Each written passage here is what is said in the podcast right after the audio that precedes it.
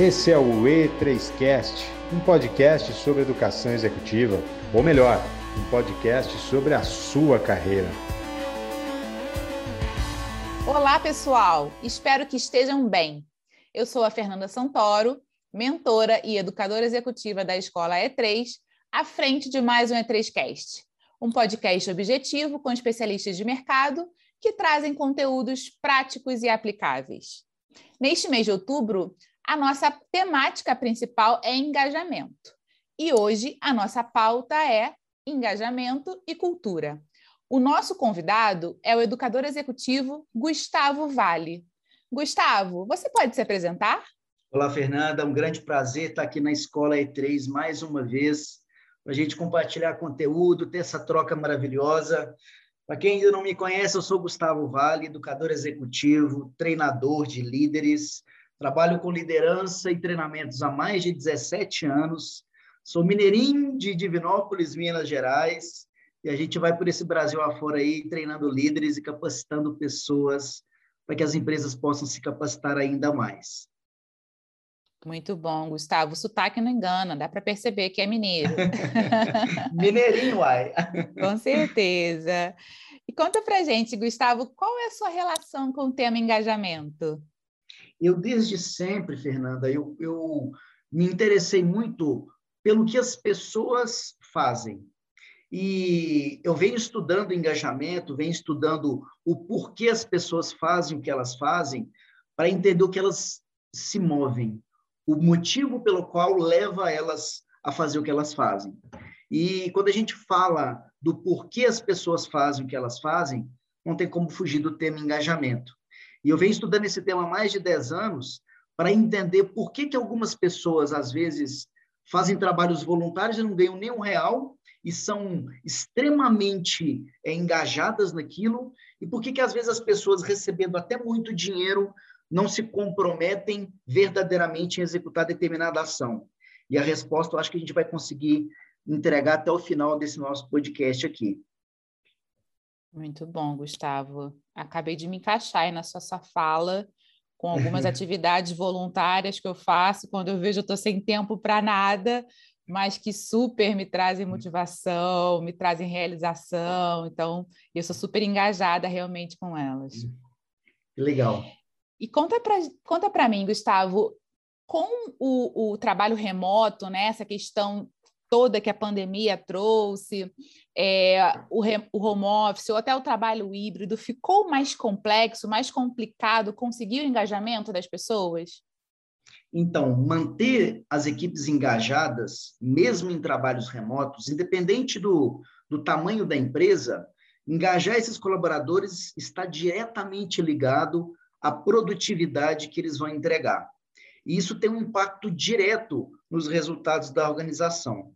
Nesse cenário que a gente tem hoje de distanciamento social, muito provocado pela questão da pandemia mesmo, a gente tem um grande obstáculo para as, para as equipes de RH, por exemplo, para manter essas equipes motivadas, engajadas, produtivas e, e não, por, não menos importantes, felizes.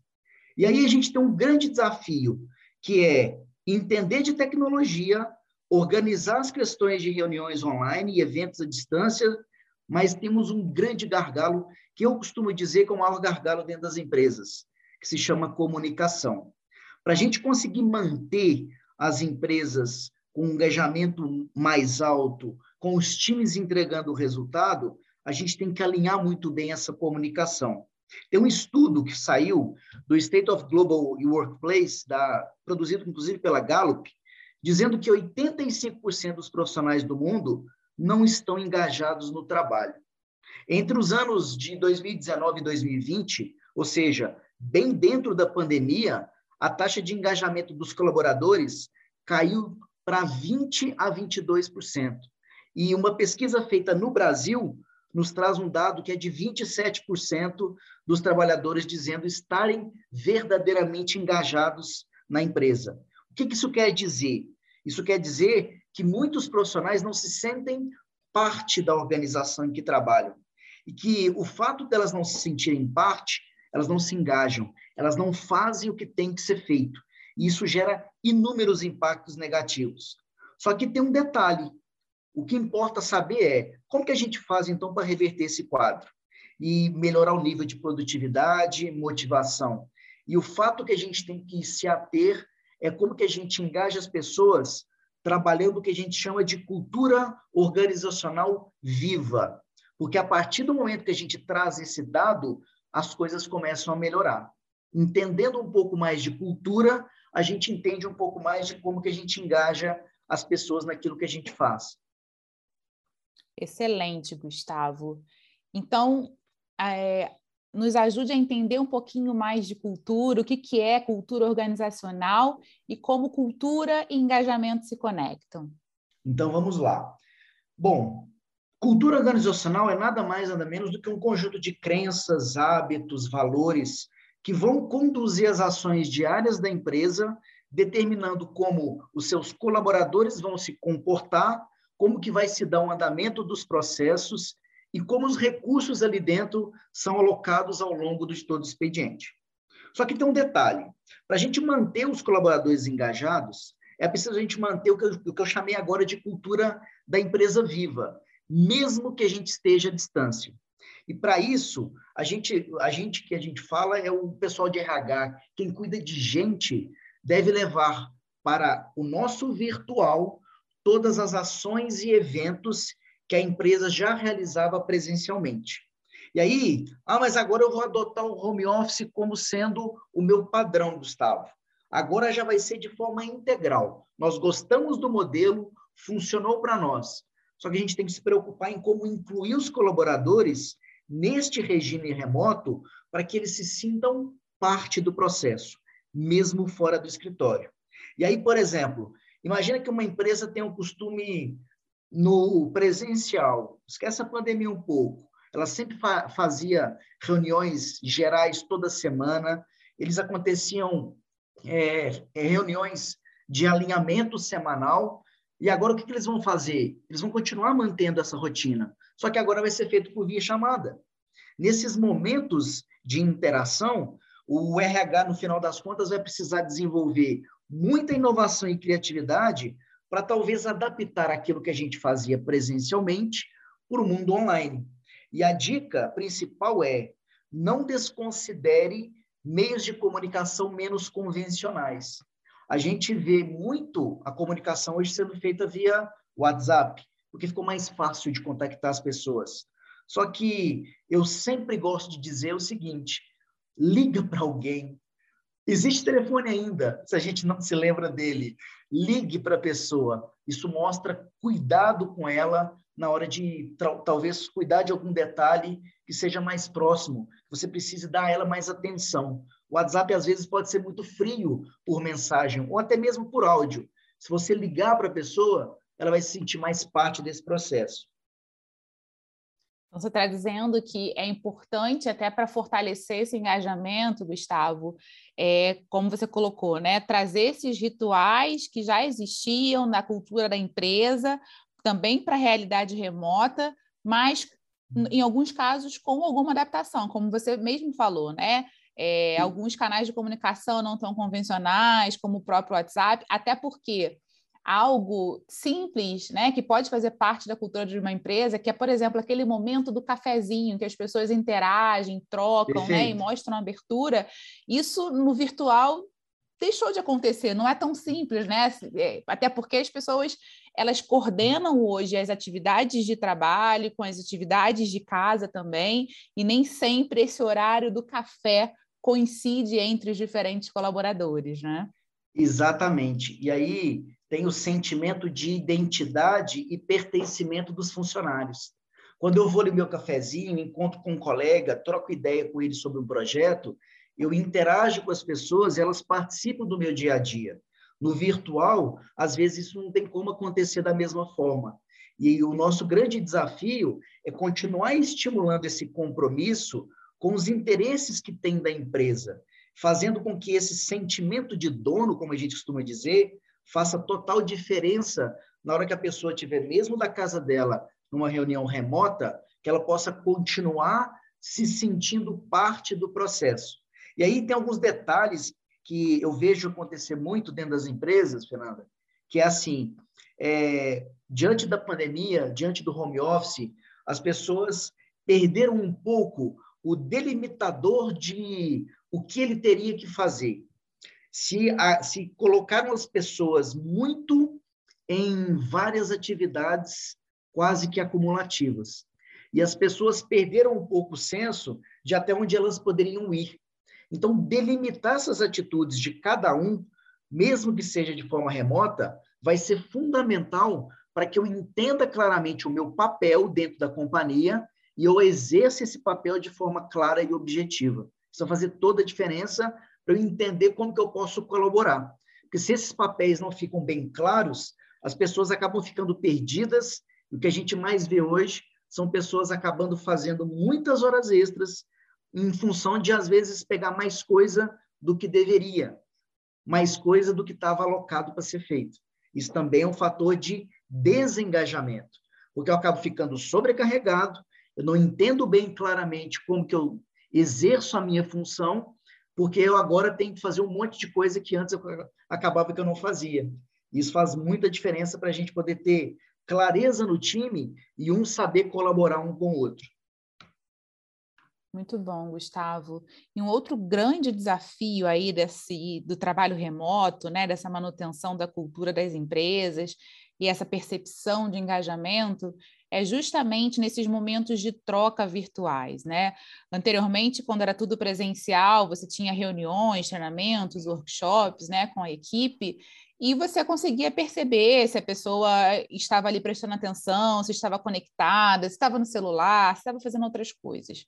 Hoje, no trabalho remoto, é, muitas vezes as pessoas estão de câmera fechada, de microfone fechado, algumas vezes é simplesmente porque ela não consegue abrir naquele momento, pelo todo o seu cenário em casa, outras vezes porque realmente está é, é, com atenção em outras atividades, até mesmo de trabalho, né?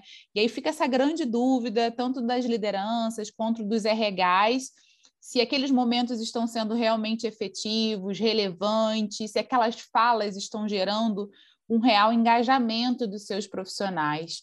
Daí, diante disso, né, é, vem essa necessidade de conseguir perceber esse engajamento de uma forma mais instantânea.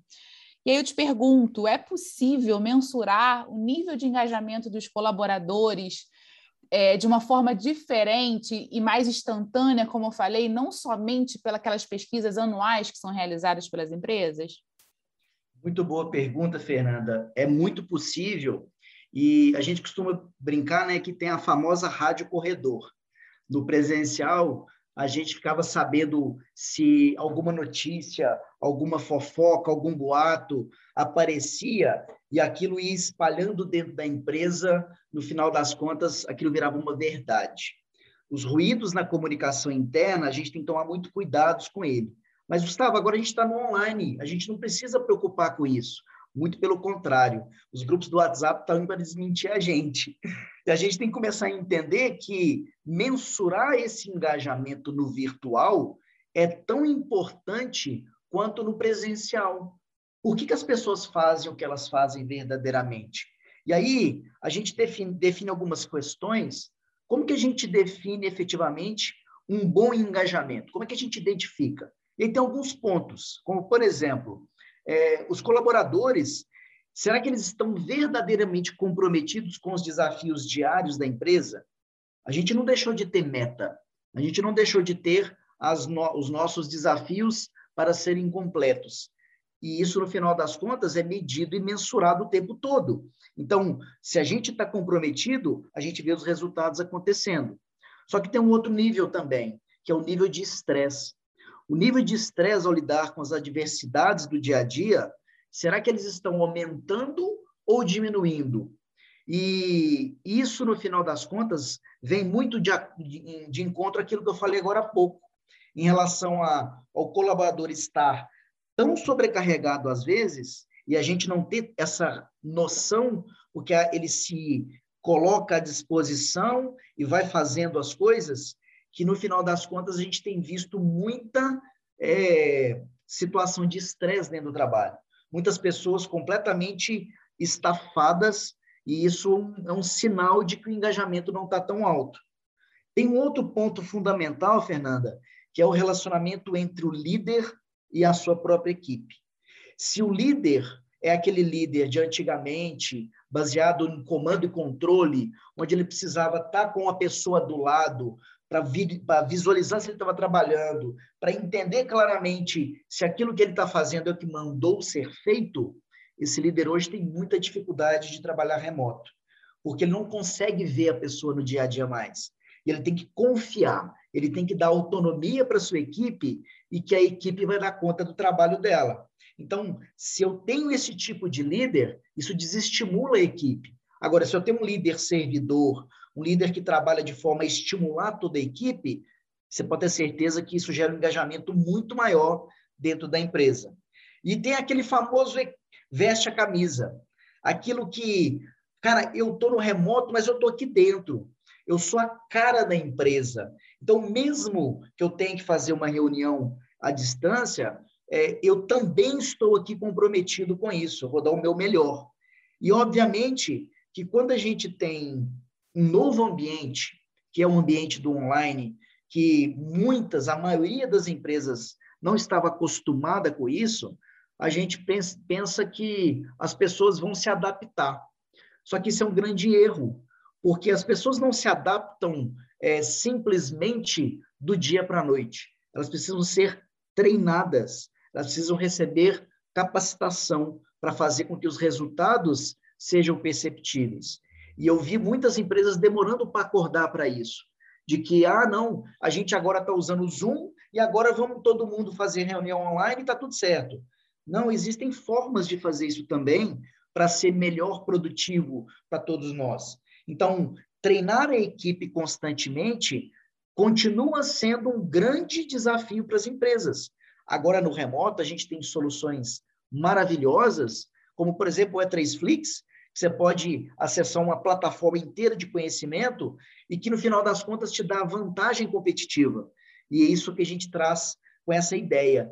Um bom engajamento é identificar qual é a necessidade do outro e, a partir da necessidade do outro, entregar aquilo para ele poder suprir todos esses detalhes, entregar desempenho, entregar performance, entregar resultados para a empresa.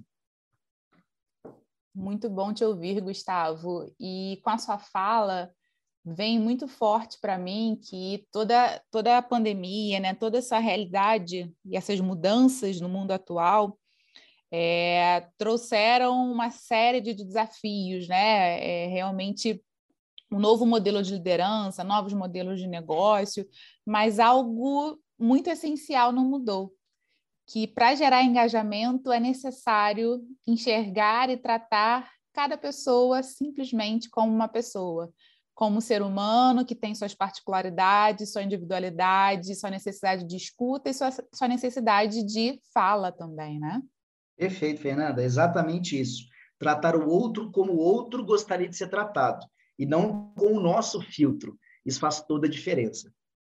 Muito bom papo está excelente, mas a gente está caminhando para o final do nosso E3Cast, Gustavo. Oh, que pena. Uma pena, né? Mas para a gente fechar, você tá pode bom. trazer três práticas culturais que promovem o engajamento? Olha, eu posso trazer três práticas e uma que eu sempre vou dizer, sempre, é desenvolva uma comunicação clara o que eu mais vejo é, as empresas pecando é exatamente nesse quesito. Enquanto nós não dermos para as pessoas uma informação clara, identificação clara de papéis, de responsabilidades e de, do que se espera das pessoas, a gente não consegue ter os resultados que a empresa precisa. Então, um primeiro, uma primeira prática cultural é Vamos trabalhar a comunicação em toda a empresa, para que todo mundo saiba exatamente o que faz, a quem se reporta e, principalmente, para onde a gente está caminhando. Porque se eu não tenho senso de direção clara, se eu não tenho clareza de para onde a empresa está apontando, quais são os, os objetivos claros que ela tem para ela e onde todo mundo vai estar tá remando para o mesmo barco, não adianta. Fica cada um puxando para o seu lado e não acontece. Essa é a primeira prática que eu acredito que é fundamental para a gente ter uma empresa engajada. Tem um segundo ponto, Fernanda, que eu gosto muito de trabalhar nas palestras e treinamentos, que é desenvolver o que eu chamo de senso de dono e autonomia. Quando a gente fala para as pessoas assim, é, olha, pega essa atividade aqui como se fosse sua. Pega isso aqui e identifica uma forma como você gostaria de desempenhar e de desenvolver isso aqui. Só que eu, o que eu menos vejo são os líderes dando verdadeiramente autonomia para as pessoas tomarem decisões, para fazer do jeito delas, do jeito que elas acreditam que é interessante. E o líder apenas conduzir isso e dar à pessoa a possibilidade dela entregar todo o potencial dela. Então, eu exercer o meu senso de dono e favorecendo a autonomia de cada um no processo é fundamental para a gente ter as pessoas motivadas e engajadas a fazer as coisas no dia a dia. E tem um terceiro ponto, que é o que eu chamo de gerar pertencimento com unicidade. Eu, se eu entendo claramente para onde eu estou indo, o porquê eu faço o que eu faço e qual é a direção que todos nós estamos é, caminhando, fica mais fácil o pensamento e a tomada de decisão das pessoas. Porque aí, na hora de, de entrar em, uma decisão sobre um conflito, sobre um desafio que nos aparece, a gente tem clareza de qual é o ponto a ser priorizado. Por quê? Porque eu sei para onde a gente está remando. E se a minha decisão for contrária àquilo, não é a decisão correta.